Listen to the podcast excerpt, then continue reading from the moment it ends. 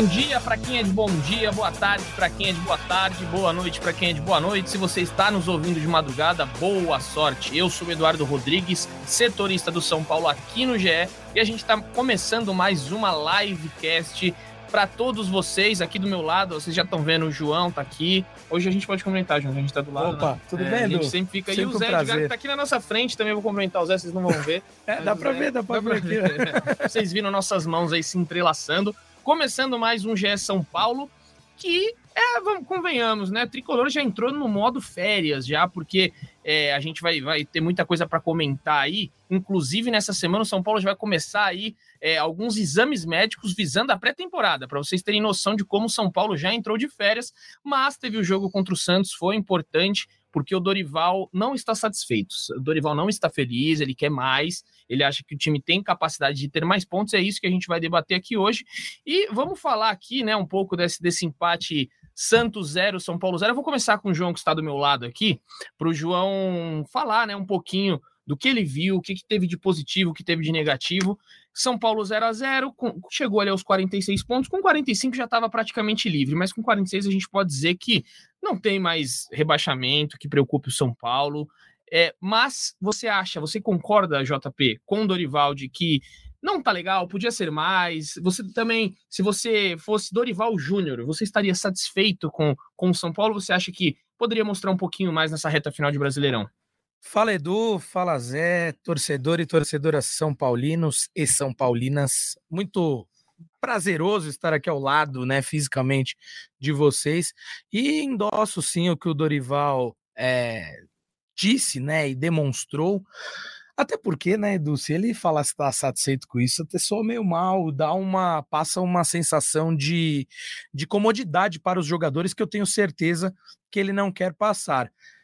Tenho gostado das últimas partidas do São Paulo, eh, tem melhorado já, tenho sentido uma postura, uma vontade e uma forma de jogar eh, melhor do que a gente viu logo depois que a Copa do Brasil foi conquistada e algumas derrotas meio apáticas do São Paulo eh, aconteceram, mas acho que o São Paulo pode render mais.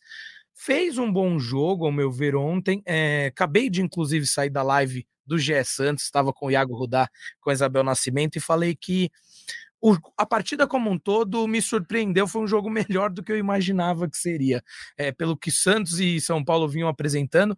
Claro, ambos, ambas as equipes deram muito espaço umas às outras, é, mas acho que isso torna o jogo também um pouco mais legal de assistir, de se ver, né, de acompanhar.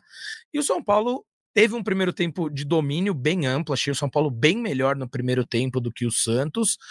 Depois deu uma equilibrada maior com a alteração que o Santos fez ali, povoou um pouco mais o meio de campo, cedeu menos espaços ao São Paulo, mas mesmo assim o tricolor conseguiu achar algumas soluções. A gente está vendo para quem nos acompanha na live nesse exato momento o gol do Juan, é, que acabou sendo anulado, é bem verdade. Mas, mas gostei da atuação do time como um todo. O Luciano, mais uma vez, achando alguns bons espaços, mostrando um futebol mais próximo do que ele já demonstrou. E, de certa forma, gostei da atuação do Wellington Rato, porque se recupera de uma última partida que ele foi muito mal. E nessa ele mostrou que é, é um jogador que vai ser muito útil ao São Paulo, não necessariamente como titular, mas para dar opções, né? E de novo, né? Não vou ficar repetindo a todo instante que o que eu acabei de falar lá na live do Santos, mas são públicos totalmente diferentes. É importante para um, para um treinador ter jogadores que saiam do banco de reservas e, faz, e, te- e apresentem soluções a eles. Então, o Rato, se no- pra- já pensando na próxima temporada, é, pode não ser titular da equipe do São Paulo completa, ele será um belo nome para entrar ao longo das partidas e apresentar boas soluções com jogadas criativas, com um contra um, com chutes de fora da área que ele já mostrou ser capaz, Edu. É, a gente viu ali aquele gol, né, que foi anulado, como a gente bem falou. Só o Bandeirinha não viu no campo, né? O VAR virou aí uma grande muleta, porque até Henrique Guide, que estava na, na narração, na hora ele falou: é o gol ali que saiu que deve, ser impedi deve estar impedido. Uhum. Aí quem tava na arquibancada viu, quem tava na TV, todo mundo viu, menos o árbitro, menos o bandeirinha. Então fica essa crítica, porque foi meio escancarado, não precisava nem. O VAR demorou acho que 10 segundos para falar, tava impedido, O- e, o, e ele- o juiz deu o gol, fez o Juan comemorar, fez toda aquela coisa e o gol tava no lado e todo mundo viu. É, gostei muito do Wellington Rato, você tem razão, para mim foi o melhor do jogo ontem. Ele achou muita, muitas é, bolas enfiadas, ele fez inversões. É, gostei, achei, achei bem interessante esse jogo do Rato, acho que está crescendo. Mas acho, eu vou passar para o Zé essa, essa pergunta, mas eu vou já dar minha opinião. Eu acho que o Dorival só tá jogando para a torcida, porque eu, eu, se eu fosse Dorival Júnior, eu estaria satisfeito. Por que estar insatisfeito? O time é o segundo, a segunda melhor campanha depois do título da Copa do Brasil, se livrou do rebaixamento e já tem o título da Copa do Brasil garantido, já tem a vaga na Libertadores. Não tem Lucas Moura, não tem Caleri, não tem Nestor, e o time tá aí, não perde para o Santos, ganhou bem lá do é, último jogo agora, me falha a memória, 1 a 0 foi contra o antes do Santos. O jogo antes do Santos, contra o Red Bull Bragantino. Red Bull Bragantino, ganhou de 1 a 0 Não jogou tão bem contra o Bragantino, mas fez o resultado e não sofreu defensivamente contra o que foi esse, até esses dias vice-líder do Campeonato Brasileiro. É. Então, assim, eu acho que o Dorival tá jogando um pouquinho assim, é porque você falou, para não se. pra torcida não achar que tá é. acomodado. É, é isso. Sei. Você tem essa mesma visão, Zé? Tenho, Edu. Primeiramente, né, boa tarde, bom dia, boa madrugada, boa noite para você, para o João, para o São Paulino, para São Paulina que está conosco né, em mais uma edição da nossa livecast, podcast. É, eu também acho que é mais uma questão discursiva, justamente para mostrar trabalho nessa reta final de temporada em que o Dorival deve promover testes e deve, por exemplo, antecipar o planejamento de 2024, como ele, ele está antecipando agora que a equipe alcançou 46 pontos, né? É óbvio que, é, é, como diria Racionais MCs, né, da ponte para cá, o, o, da entrevista coletiva para cá, o Dorival quer passar uma impressão para o torcedor de que o campeonato ainda vale muita coisa. Mas, falando bom português, o campeonato vale mais nada para o São Paulo. Sim. Então, acho que a única coisa que o campeonato vale para o São Paulo nesse momento é encontrar novas soluções para 2024, como, por exemplo, ter uma imagem melhor do Wellington Rato, como né, o torcedor teve nesse último fim de semana. É, por exemplo, dar confiança para Juan, que pode ser um cara, um cara importante de uhum. grupo na próxima temporada, e a questão financeira, que a gente sabe né, que ainda não está definida a premiação do Campeonato Brasileirão, mas a cada posição que você ganha, você ganha mais dinheiro, e a gente sabe que cada cascalho que pentar na, no cofre de São Paulo será muito bem-vindo mas eu vejo mais uma questão discursiva mesmo do Dorival, porque internamente a gente já ouviu isso também de pessoas, tipo, que, que, que essa reta final de temporada vai ser muito para essa questão de testes, vai ser muito para essa questão de, de, de, mapear mercado. Tipo, o próprio Dorival já falou isso, que a data FIFA de agora ele vai ser importante para mapear o mercado e novas opções para 2024. Então, é, esse discurso de seriedade, óbvio que o São Paulo não vai entrar os jogadores não vão entrar com, com pé mole, digamos assim, né? Não, não vai é, é, entrar no ritmo mais baixo, porque a competitividade do Campeonato Brasileiro, né, é, é é, natural do jogador que está na elite do futebol. Mas o São Paulo pode se permitir a fazer mais, mais testes, mais, é, rodar um pouco mais elenco, ver novas opções e, e, talvez jogar com um pouco mais leve nessa reta final do que o Dorival tem falado nas suas entrevistas. E acho que isso é um caminho natural. E essa seriedade excessiva, talvez que o Dorival tenha tratado essas entrevistas, acho que é mais um, um discurso mesmo para manter o torcedor um pouco mais atento nessa reta final. Mas o que o torcedor tem que ficar atento nessa reta final é que quais nomes e quais opções vão ser interessantes em 2024, porque o São Paulo se permitiu já pensar em 2024 em novembro. E o São Paulo deve pensar em 2024 diante dessa folga que tem e diante do, de um planejamento que vai ter que ser muito importante, porque o São Paulo não tem dinheiro, o São Paulo vai ter que procurar opções boas para reforçar o time no mercado, até porque 2024 vai exigir muito mais desse time que volta a Libertadores. É, e aí tem uma, uma questão, né, desses testes. Ainda não, não, não, vejo o Dorival fazendo testes de verdade. Se a gente pegar ontem, ele colocou ali o Thales Costa, acho que foi a única novidade, novidade. Teve poucos minutos no ano, o Thales, né? É, e, e, assim, eu acho que pode já começar. Por, por exemplo, tira Beraldo, coloca o Ferrarese. Pra quem que você vai. Vamos colocar o Ferrarese, vamos o William Gomes. Primeira vez, tudo bem. Ontem o Dorival ele até explica, né, por que não colocar o William Gomes e Caio.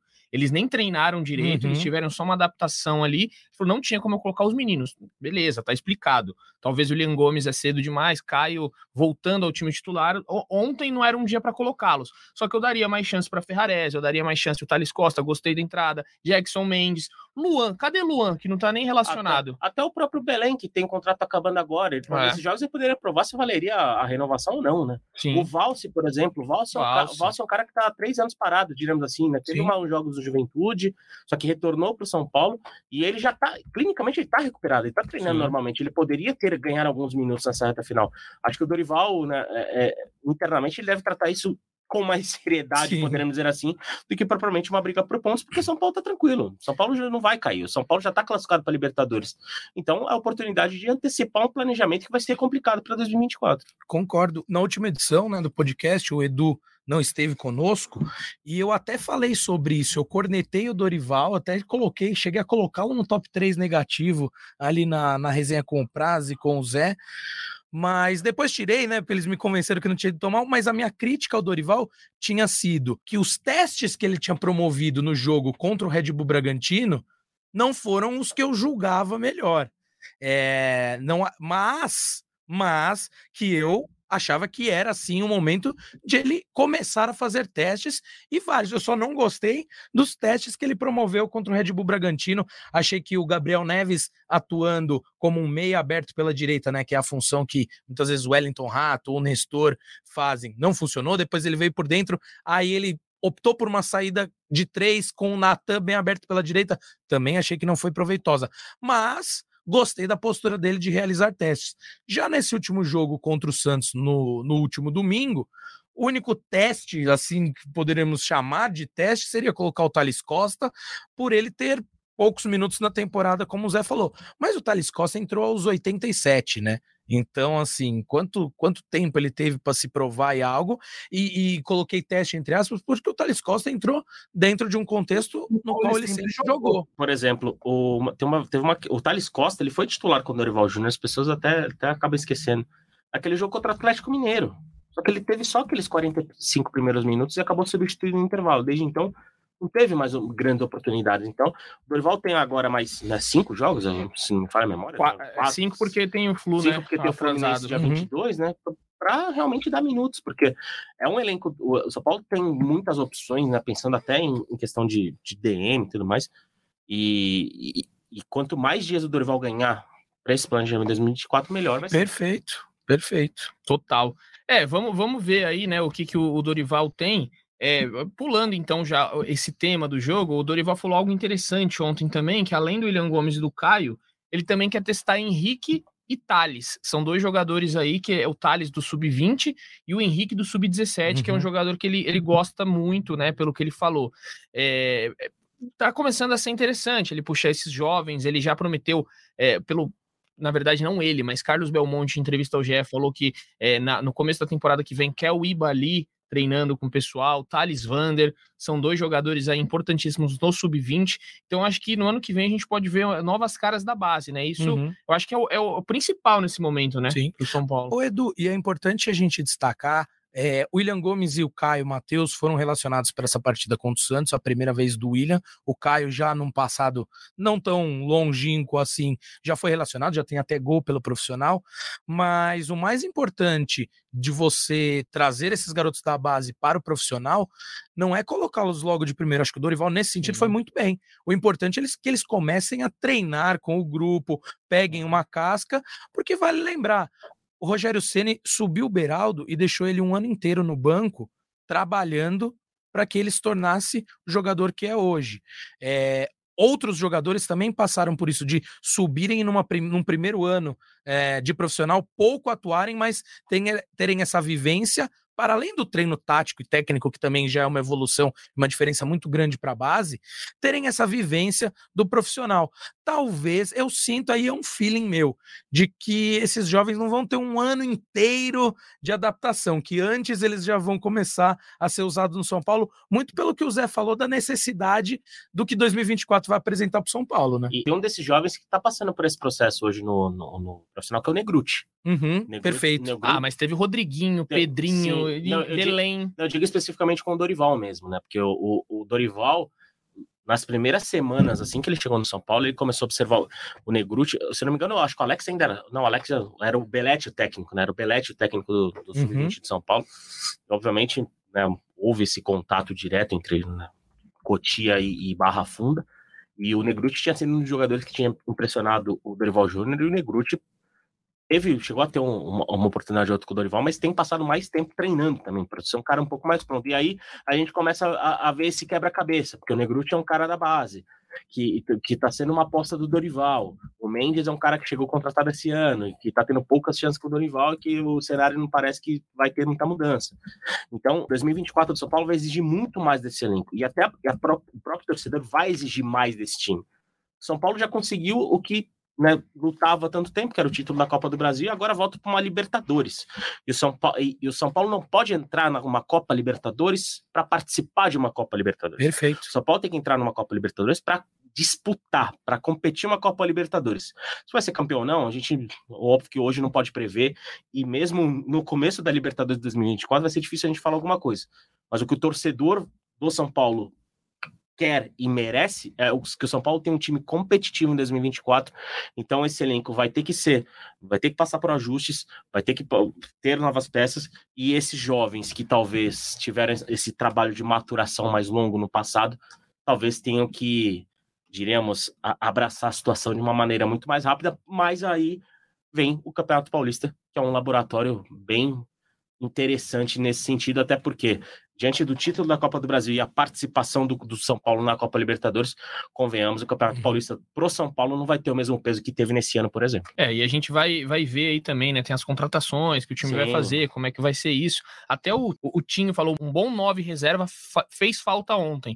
Foi até a análise Sim. que eu fiz em cima disso, de que acho que defensivamente, assim, não tem como você não citar Beraldo e Arboleda como as melhores notícias de 2023, inclusive Beraldo, daqui a pouco a gente fala um pouco mais. Só que o 9 realmente tem feito falta, né? A Caleri dependência desse time é, se faz presente jogo após jogo. E eu queria comentar sobre Juan.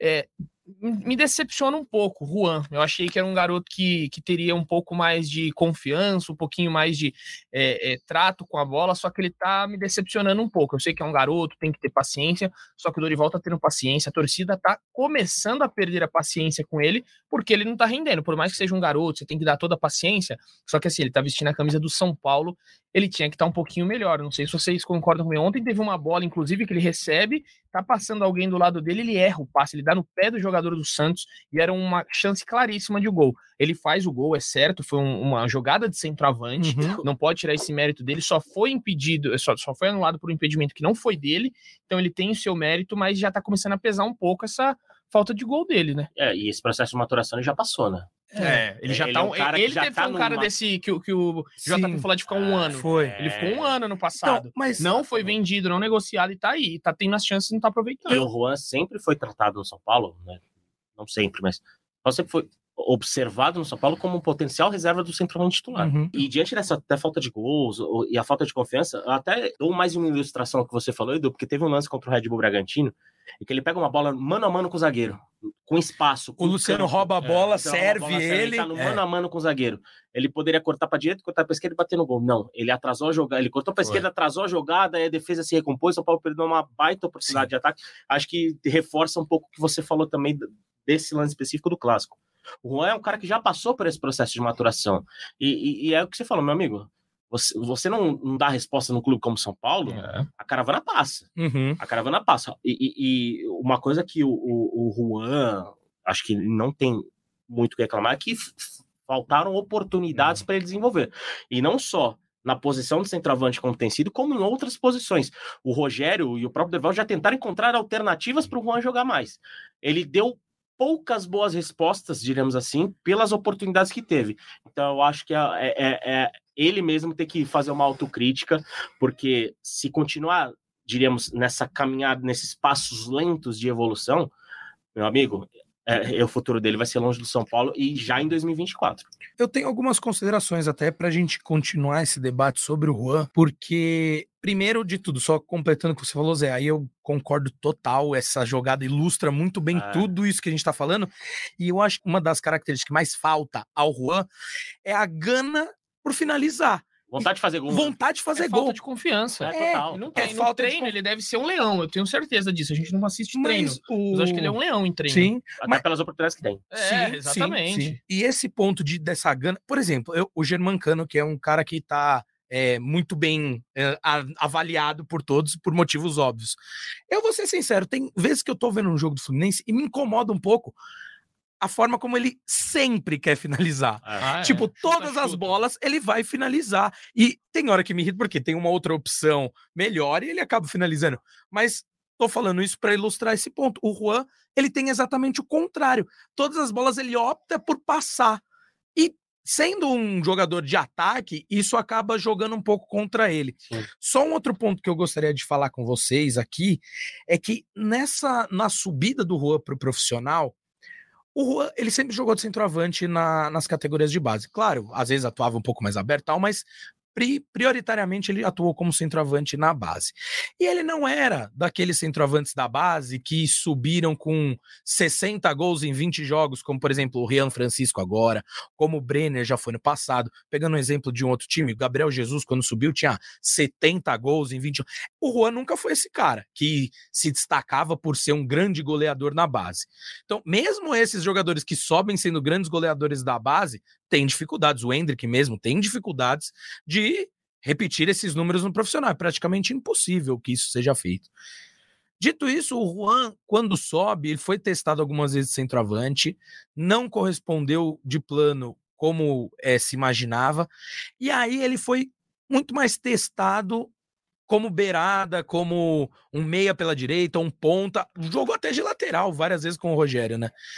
E aí falando desse ano exclusivamente, que eu acho que é o ano que ele passa, aí sim, concordo plenamente com vocês, é que ele teve muitas oportunidades. Esse ano o Juan foi um jogador é, do, dos primeiros a entrar no elenco, nos jogos dentro do elenco. Só que eu acho que ele foi muito mais utilizado como um ponta ou um meia aberto. E isso uh, prejudicou o desenvolvimento dele como centroavante. Hoje, eu enxergo o Juan como um meio aberto ou um ponta. Não consigo vê-lo como um centroavante por todas essas características que, que ele tem. E eu acho que como um, um meia aberto naquele sistema que o Dorival é, obteve mais êxito com uma segunda linha de quatro meio campo, ele como um meia aberto ali no lugar onde já jogou o Rato, o Nestor, eu acho que ele respondeu bem em muitos momentos. Foi onde o Juan encontrou o seu melhor futebol no São Paulo. E eu acho que ele poderia, por exemplo, abraçar essa função, porque é uma função que tem poucos, poucos poucas opções no São Paulo. São Paulo precisa ah, de um cara sei. de velocidade. O, não, não, Michel como cara... Araújo hoje, no ano que vem, Eric então, mas, mas ele é o cara pela direita, por exemplo. O Charaújo é o cara que joga mais pela esquerda. Uhum. Também pode jogar com o pé invertido, mas o Juan tem a característica da velocidade, da explosão, Isso. que é uma característica que tem pouca no São Paulo. Uhum. O Eric, por exemplo, a gente já ouviu que é, o Eric é uma contratação que veio antes do, mesmo do, do veredito do, do, Dorival Júnior, né? Então, é, eu tenho minhas dúvidas como que ele vai se encaixar. O Eric me lembra muito o contexto do, do Bruno Rodrigues, lembra do Bruno uhum. Rodrigues, que hoje está jogando no Cruzeiro, titular, que é um cara que chegou com, com uma, mais com uma contratação da diretoria, né? Teve pouquíssimo espaço com o Crespo, depois com o Rogério também quase nada, e deixou São Paulo. Acho que ele deixa antes do Rogério chegar, não? É, é, acho que foi antes do. Não, era o Crespo ainda, o técnico, né? Então, antes do Rogério chegar, é, ele já sai. Ele já sai no meio da temporada ali, então tudo mais. Então, é, o, o, Eric, o, o Eric, por exemplo, tá no, vai, estará no campo de observação do Dorival Júnior. O Juan já tem passado por esse campo de observação e eu acho que pode ser um movimento interessante uhum. até de carreira para ele mesmo, Sim. diante do quadro atual do elenco do São Paulo, porque quanto menos o São Paulo puder gastar com reforço oh. e pensar no mercado, melhor. E ter uma solução caseira nesse sentido pode ser positiva.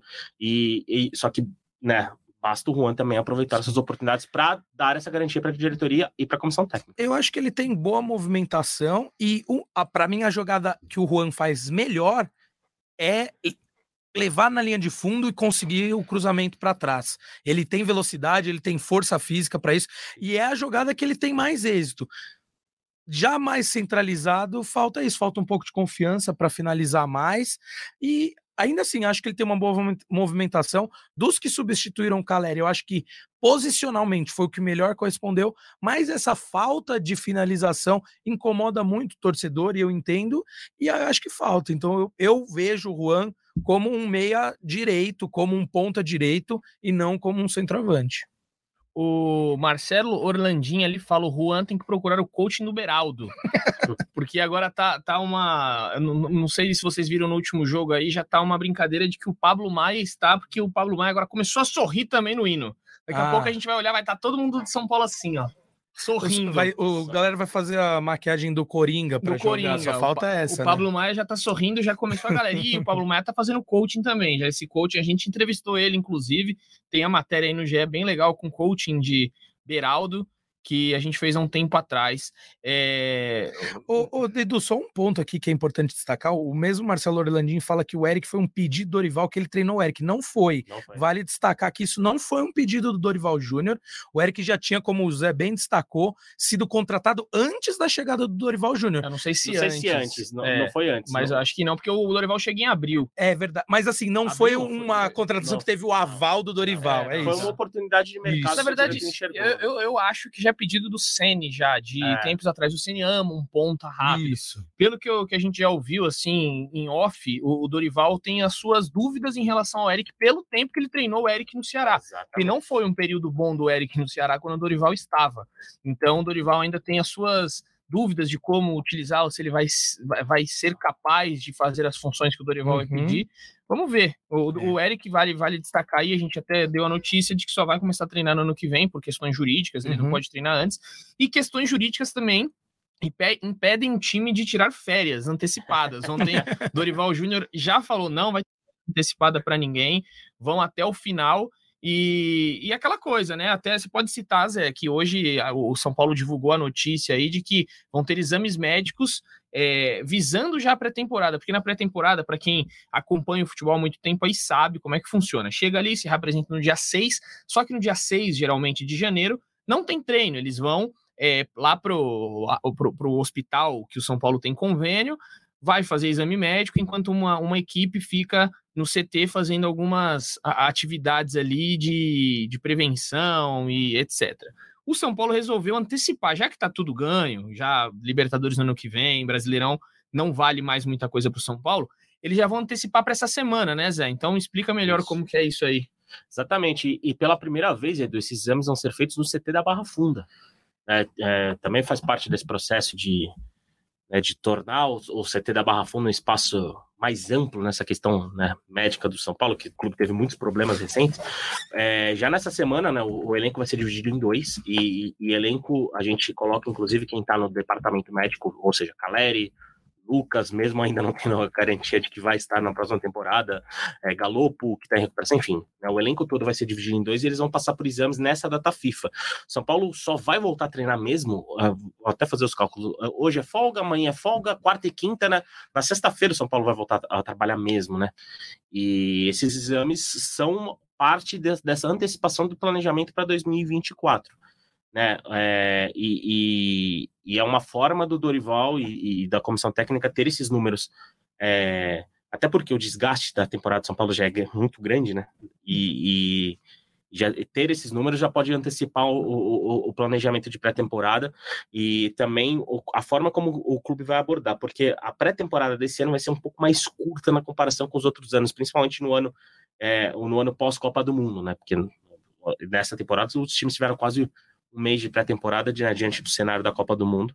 E nessa, né, nessa semana vão ser, né, nesse ano, 2024, vão ser umas três semanas ali, porque o Campeonato Paulista, né, você falou que o time deve ser representado pro dia 6, dia 7, o Campeonato Paulista começa dia 21 já, ali naquela, naquela semana do dia 21, então é um período muito mais curto. Uhum. E, então, fazer esses exames agora já é uma forma do São Paulo antecipar processos, né, e, por exemplo, no dia 6 ou dia 7, quando se representar, esses exames já estarem todos arquivados e, e, e individualmente os jogadores já né, terem seus destinos de pré-temporada é, né, é, direcionados, porque cada dia vai contar nessa temporada pré-temporada mais curta e como né, a gente já falou nos podcasts, uma temporada que será de muito mais exigência para São Paulo.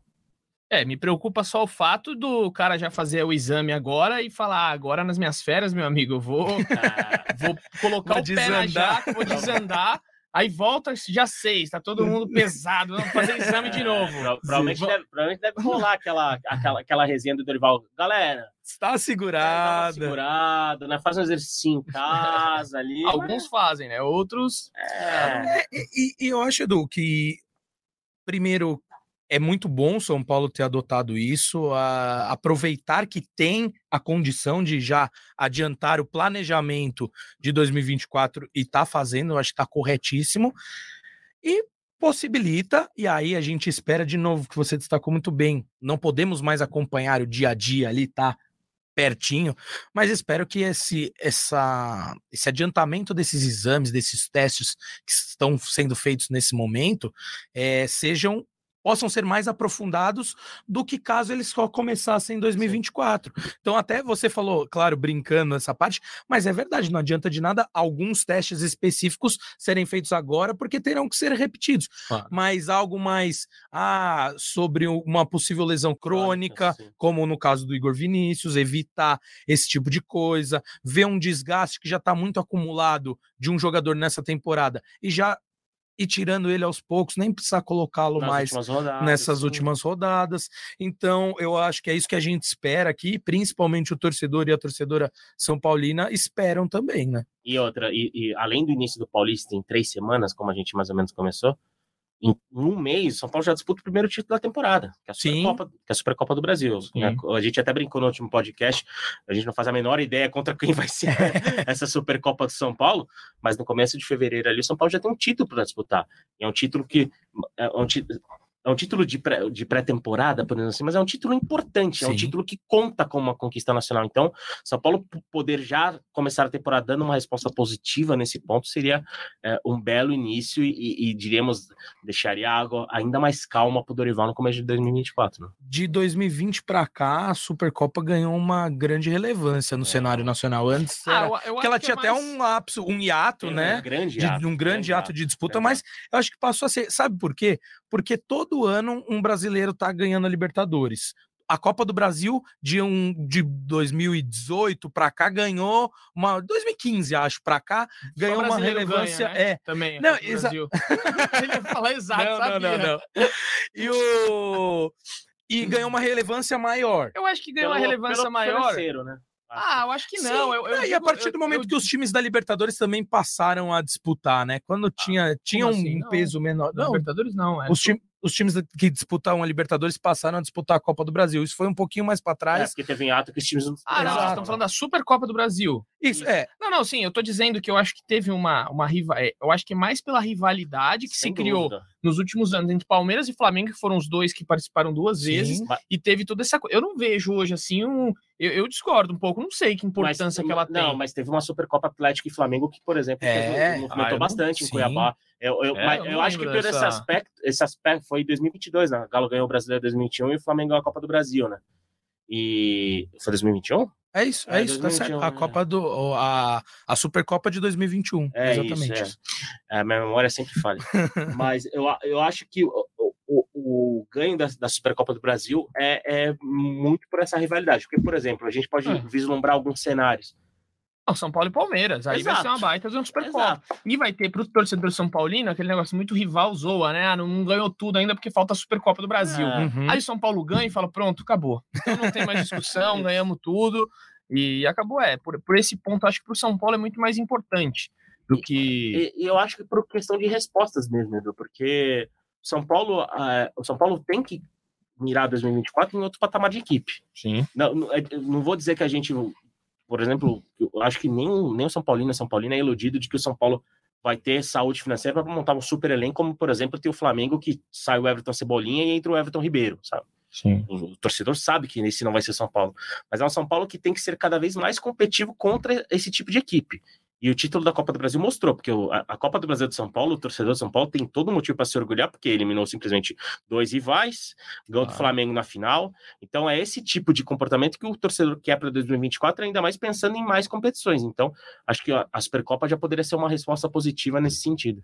Sem dúvidas. Eu vou ler alguns, alguns comentários aqui. O Ivo tá, tá falando que São Paulo é campeão da Libertadores de 2024, já já já cravou aqui. O Ivo não tá nem. Se, se ele acertar depois ele fala para ele me passar seis números. É, exatamente. Até porque vai para 550 milhões a é. da virada. Então, por favor, vocês aí, se quiserem mandar os seis dígitos, eu também aceito. É, o Igor Lucena tá falando aqui que eu gosto muito do Juan, jogador útil, e David vai fazer falta no ano que vem.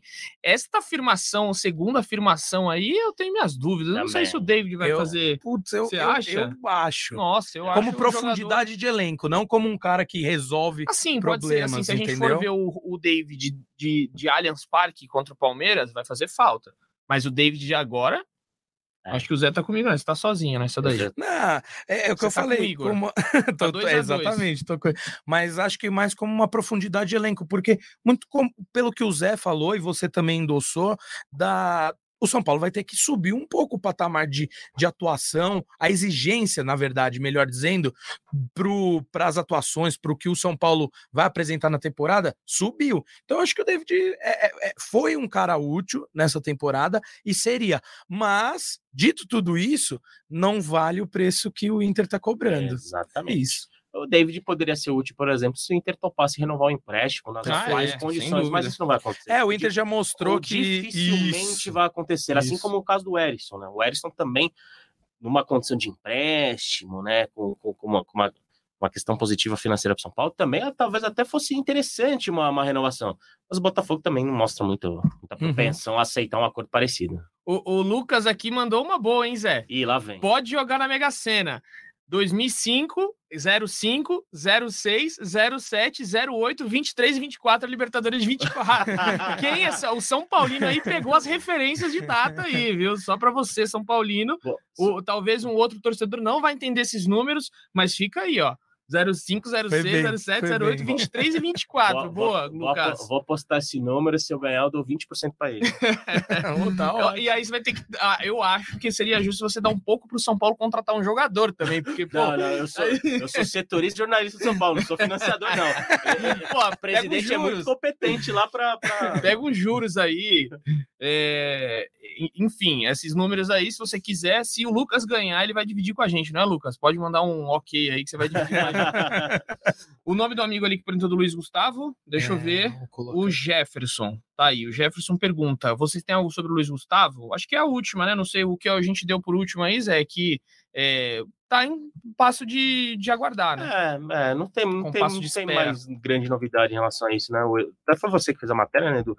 É, o Luiz Gustavo é uma situação encaminhada em relação ao São é. Paulo, ou em vias de estar encaminhada. Ainda tem coisas a se discutir, né? A única coisa, acho que ele tá igual o Lucas.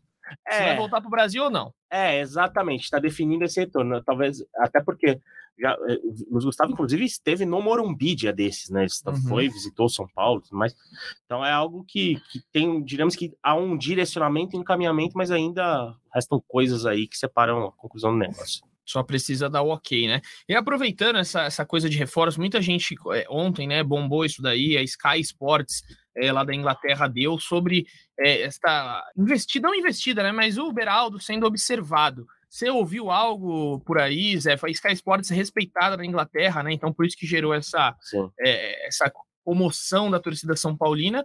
Não duvido, acho que muitos, muitos olheiros vêm ver. A Premier League está de olho no Beraldo, isso é, é fato. Isso é assim é como no, o Pablo Maia também estava sendo bem quisto lá. O, os zagueiros brasileiros têm sido muito observados pela Premier League, né? O Murilo, é. inclusive, foi a venda mais cara de um zagueiro no futebol brasileiro, né? Foi o, saiu do Corinthians pro, pro Nottingham. E o Beraldo é observado pela Premier League. Em relação ao Liverpool, o que eu sei é que o clube tem relatórios do Beraldo, assim como a maioria dos clubes da Premier League, tipo, observa atentamente os passos, mas ainda não houve qualquer tipo de contato. Não Sim. há proposta, não há é, demonstração de interesse, há uma observação em um jogador que tem um, um perfil que agrada, porque é um zagueiro, técnico, canhoto, é, bom na bola aérea, ou seja, é um pacote muito completo e ainda em desenvolvimento. O Beraldo ainda tem muito para crescer. Uhum. Ele já está no altíssimo nível, mas ainda tem muito para crescer. Então é, é um digamos, é um, é um jogador que, que interessa, né, que é muito interessante no, no, no, principal cenário europeu. Mas ainda não houve qualquer tipo de movimentação, mas não seria surpresa de que em janeiro clubes da Premier League, claro. não especificamente o Liverpool, né, fizesse alguma pressão em relação ao Beraldo. É, eu tenho, eu tenho, eu como jornalista, assim, eu tenho um pouco é, de dessa coisa de iludir o torcedor. Eu lembro de uma vez que teve uma matéria que saiu que Igor Gomes é um dos 50 meias observados pelo Real Madrid. Lógico, se o cara começa a jogar mais ou menos, todos os clubes do Perfeito. mundo. O Barcelona vai ter um relatório lá, ó, é um clube sério vai ter isso. Claro. Como aqui no Brasil, com certeza o São Paulo tem um relatório lá do futebol sul-americano, do cara que tá no Racing, do cara que tá no, ó, esse menino aqui, o camisa 10 é bom, hein? Vamos, só deixa ele no nosso relatório. Então assim, o que deve ter de jogador brasileiro no relatório de Liverpool, Real Madrid, Barcelona, cara, deve ter muitos. Né? Pode ser até que o Juan esteja lá. É, não, é algo que nem deveria ser notícia, é, é algo, é algo corriqueiro porque, porque do você, trabalho deles. Eu acho é que você isso, ilude concordo. muitas vezes o torcedor, uhum, porque o torcedor ah, lá já vai pro Liverpool. Certeza, amigo meu já, já mandou agora, ô, oh, é, Beraldo tá indo pro Liverpool. Eu falei, gente, mas o que que tá acontecendo? E, e é até bom pontuar que, por exemplo, esses estudos esses relatórios é, é, é, é um ponto diferente da sondagem. A É, a sondagem é sondagem quando vai- o clube chega ou no Liga, né? agente, ou Demonstra no clube e fala, interesse. quanto vocês querem para esse cara? Uhum. Tipo, não fez proposta, não avançou, mas a sondagem é diferente de- desse tipo, do que está acontecendo Uhum. especificamente com o Beraldo. Não, perfeito. É, aqui, ó, e, por exemplo, o E- EMC2 aqui, que eu acho que é até uma fórmula matemática aqui, é, pergunta, é verdade que o Liverpool mandou representantes para oferecer 20 milhões de libras pelo Beraldo? Olha como é que é o telefone sem fio, Não, é isso que eu não, fico... Sim, co- perfeito. É já oferecer, o que a gente falou, é um relatório, eles só estão... enfim, o Tinho pergunta do Lelê do Flu. Não, não tem nada de Lelê no Flu. Pelo que a gente sabe, não existe Não. nada. Aliás, só, só, só contar uma, uma história de bastidor pro, pro, pro torcedor, para ter uma, uma noção sobre isso que a gente tá falando.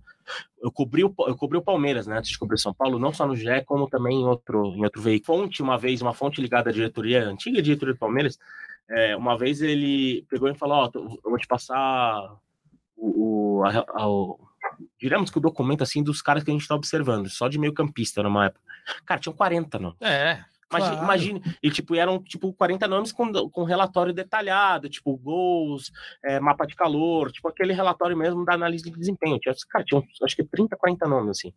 E, e- e, óbvio, tinha desde os caras mais famosos na época, como, se eu não me engano, era acho que a época que trouxeram guerra, assim, uma coisa assim. Sim. Dos caras que estavam mais em alta, como Uhum. os caras que não estão em alta. Tipo, e, e se a gente tem esse nível de detalhamento aqui, como por exemplo, o Palmeiras é um clube que faz isso muito bem há muito tempo. É, na Inglaterra, então, multiplica É. isso a décima potência. Por exemplo, o, o, o times como o Liverpool, como o Arsenal, só na América do Sul, os caras têm quatro, cinco olheiros espalhados Sim. pela América do Sul. É por, isso, é por isso que esses times contratam jovens que saem aqui de países da América do Sul, do Brasil, falando mais especificamente, que a gente tem mais conhecimento, que a gente nem viu jogar no É, profissional de nenhum conhecer time, nem sabe, e aí estoura num grande time europeu, pegando acho que o, class- o caso mais clássico recente do Roberto Firmino, Não, não, Messi. né? Acho que é o- É, Acho que é o maior exemplo de. não ia entrar nessa brincadeira aí, né? Mas é isso, né, Zé? E, e foi o que o Edu falou. É um trabalho corriqueiro de dia a dia dos caras que, ao meu ver, nem deveria ser notícia. É claro que estão monitorando muitos jovens. Assim como o São Paulo está Sim. monitorando, observando muita gente. Claro. É. E, ô, ô, Zé, só pra gente fechar essa parte, o, você mencionou a ida do Murilo à Inglaterra, e eu acho que isso ajudou ainda mais o olhar para os zagueiros aqui do Brasil, É, sem porque a adaptação dele foi incrível lá. Ele entrou, chegou. Absoluto. jogando bem e assumiu a titularidade assim como se estivesse jogando aqui num futebol de, Ah, de fim de E- e semana. convenhamos, acho o Murilo um ótimo zagueiro com muito potencial. Só que o Beraldo tem potencial para ir mais longe. Também Ah, acho, também acho. Mas acho que não é nem Murilo, se a gente pegar aí desde Militão, né? O Militão já foi um Ah, cara é. Porto, e aí te- tem, um agora que tá no Napoli, que era do Bragantino, que esses dias me surpreendeu também. Natan, Natan. que era do Flamengo, foi pro Bragantino e tá lá. Cara, jogando Champions League, Ah. titularzão, moleque 21 anos, 22, então assim, é o que a gente falou. Mas claro, como a gente tá falando tudo isso daqui, que não passa de um relatório, amanhã chega uma, uma proposta lá no Real, É, tudo cara, que a gente falou aqui. É, não, acho que vale destacar. mal, né? É. Exato. Eu Aí acho que vale destacar que tudo isso que vocês falaram, vocês que têm mais informações que estão cobrindo o dia a dia de São Paulo, não excluem a possibilidade De do vir. Liverpool, de fato, Óbvio. fazer uma proposta futuramente. O que eu acho importante que vocês destacaram é que, neste momento, não há nada concreto. Assim como, É, por exemplo, claro, o né? Liverpool monitora há algum tempo o André do Fluminense e até agora não fez qualquer tipo Perfeito. É. Ótimo exemplo, Zé, Exato. ótimo Inclusive, estavam querendo sair dessa, dessa É, sondagem. né? exato. E só para deixar claro aqui, o Glauber pergunta: vocês acham que o Berardo sai na janela, nessa janela? É uma janela que para o futebol europeu não é a, a mais é, vistosa. É como se a gente chegasse no nosso meio do ano aqui. Eles vão estar no meio do ano. A nossa janela de meio de ano ela é mais fraca, assim como a de final de ano. Pra gente é mais fraca na Europa, né? Uhum. Vocês conseguirem entender, É a torcedor. janela que do tá- desespero, né? é, exatamente. Então, eu acho que assim, o São Paulo seria o mais interessante para o São Paulo tentar segurar esses meninos. Por exemplo, pode vender agora, só que ó, a gente vai até junho com eles. E depois, né, pô, estamos aqui nas quartas de final da Libertadores, deixa ele ficar mais um pouquinho, ficar Sim. barganhando, o que seria ideal para o São Paulo. Mas, Edu. na necessidade de grana que o São Paulo tá de fechar em- no azul, é difícil. Se fosse um, um clube hoje mais bem estruturado, como outros ricos aí que, que tem no país, eu acho que daria. Mas respondendo ao Glauber, se chegar uma propostinha de 25 milhões de euros, vai Pablo Ah, Maia, vai É Beraldo, menos, vai. viu? É, É menos. viu? eu acho que esse 20 milhões de euros aí. Acho que 20 já basta, uns 15 milhões pelo Pablo Maia, acho que eles já É, é, pelo Pablo vai assim, mas o Beraldo acho que é um potencial muito maior. E ele tem 19 anos, ele é muito jovem. Concordo, sim. Eu não venderia o Pablo. Se eu fosse eu, acho que 20 de euros é pouco pro O- Pablo Maia. Eu, a- eu, Acho que o, o Pablo Maia não, O pro, Beraldo. pro Beraldo. É, o, Beral, o Beraldo, pelo que a gente tem ouvido, só vai deixar o São Paulo se ele se for, se ele se tornar o zagueiro mais caro vendido do futebol brasileiro. É. Que no caso é um, é um Murilo, né? Que a gente já está citando nesse podcast. O Murilo acho que saiu por 13 ou 14 milhões de, eu, de libras, né? Uhum, acho que foi 13. né? 13 ou 14 milhões de libras. Acho que tem, tem um, aqueles add-ons, né? Tipo aquelas Uhum. coisas a mais que colocam por metas e tudo mais. Mas o, o Beraldo. É difícil você imaginar que o Beraldo consiga chegar, não pelo potencial dele, mas pelo, merca, pelo que o mercado se desenhou.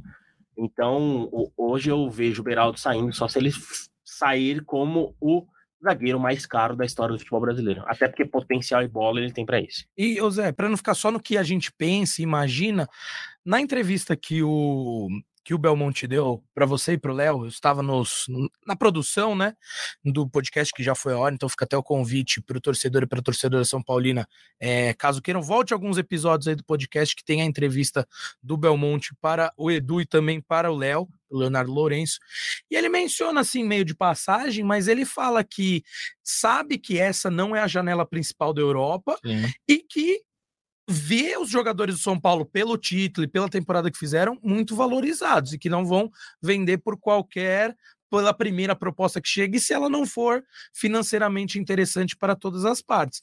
Então assim, o que eu aí sim é uma leitura minha, o que eu extraí disso é que a não ser que seja uma proposta muito boa, muito poupuda neste final de ano, eles querem tentar fazer ao máximo para segurar para o ano que vem, porque acreditam que na janela de meio de ano, que é o início da temporada europeia, podem vir propostas melhores. Só para encerrar minha participação nesse assunto, eu acho que uma venda vai ser inevitável. Pelo menos Uhum. uma venda vai ser inevitável agora nesse começo do ano. Sim.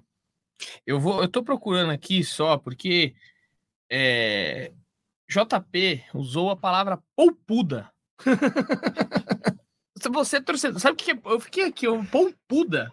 Você usou assim, sabendo mesmo? Claro, uma poupuda assim, é, Não, volumosa, né? é. É, volumosa. Parabéns. velho. Eu falei aqui, não. Ele falou poupuda, eu nunca tinha ouvido. Eu pensei pouposa, ele quis falar pouposa. Parabéns, hein, JP, tá vendo, né, gente? Aqui também é cultura, já sabe aí, pouposa. Gostei. Parabéns, JP.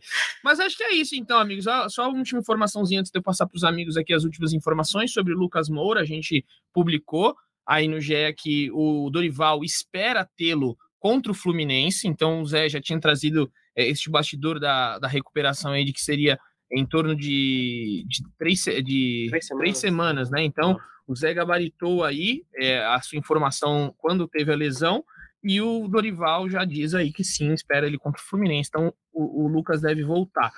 É, e, por fim, para encerrar minha participação e passar para os amigos, Rafinha será jogado dia 21 de novembro, de 1 a 6 jogos. A gente subiu aí, se eu não me engano, no sábado, a informação de que ele vai ser julgado no dia 21 por ter xingado o Rafael de palmeirense. Então, 21, São Paulo joga 22 contra o Flu. Pode ser que acabe o Brasileirão para Rafinha, porque vão faltar cinco jogos. Então, se ele pegar aí é, o- a pena máxima de seis jogos, que eu acho difícil e nunca pega. Só que foi um xingamento, é, foi, foi uma, uma... É isso que eu ia falar, você tá tratando o palmeirense como um xingamento. Não, não, diga assim, é, exato, não. Eu quis dizer, não, é boa. Aí lá, é, exato. Teve torcedor ontem, porque eu fiquei na cabeça, teve torcedor que comentou assim no tweet. Mas realmente foi um xingamento pesado. Então muitos usaram isso. A ilação que ele ilação. usou sobre a, a, Isso, a o reclamação. vie- é, E aí, claro, né? Pra um, mas para um árbitro é um xingamento, porque o árbitro não tem. claro, não tem que, ter, time. tem que ser isento ali, né? Tem que ser isento, até onde a gente sabe. Né? Né? Eu não vou ficar entrando nesta seara. Segundo o Rafinha, ele tem informações, porque Certo, se ele tem- a afirmação, ele tem que ter provas. e talvez seja usado isso. Então me dê provas. Se o Exato. Rafinha não conseguir provas, pode ser que pegue a pena máxima. Né? Acho que tá um clima tão de fim de ano já. É, vamos deixar fala, passar "Ah, sei, dá, batida." dá um joguinho aí pro É. Rafinha, tá só pra. Bota ele no cantinho do castigo ali só pra aprender a pensar onde falar. É, mas pra- foi, foi uma ofensa, né, pro árbitro. É, Realmente, Aqui, olha ó, lá. Pedro- Não, você tinha que ver no, no tweet. Se você vê no. Ó, olha lá, a galera fica, fica falando isso, né? A zoeira do, do momento. Mas vai ser julgado pode pegar de um a seis jogos, se pegar a pena máxima, Rafinha não joga mais Perfeito. o Brasileirão. Vamos ver o que vai acontecer. E ontem foi, foi bizarro, né? Porque ontem teve um embate, Rafinha Klaus. E aí o Rafinha faz uma falta, o, o Klaus mostra o amarelo, ele ajoelha no pé do, do Klaus, pedindo para que ele não, não tinha feito a falta. Ficou desesperado o Rafinha, e antes do jogo ele deu um cumprimento muito sem alma, que até o GE pega lá. Uhum. Ele faz assim, ó. Ele faz assim. Mão mole ali, né? Ele faz assim no Klaus. Faltava então, assim, os dois não estavam bem. É. Faltava reclamar do cara. Tu falou, o Klaus é Santista. É, não, o Klaus é Santista. Eu falei para vocês, vocês entenderam errado. Mas enfim, fica essas informações. Agradeço ao Zé, ao JP, se vocês tiverem considerações finais, fiquem à vontade. É, então, uma consideraçãozinha final, até pro, pro a, um servicinho para o torcedor.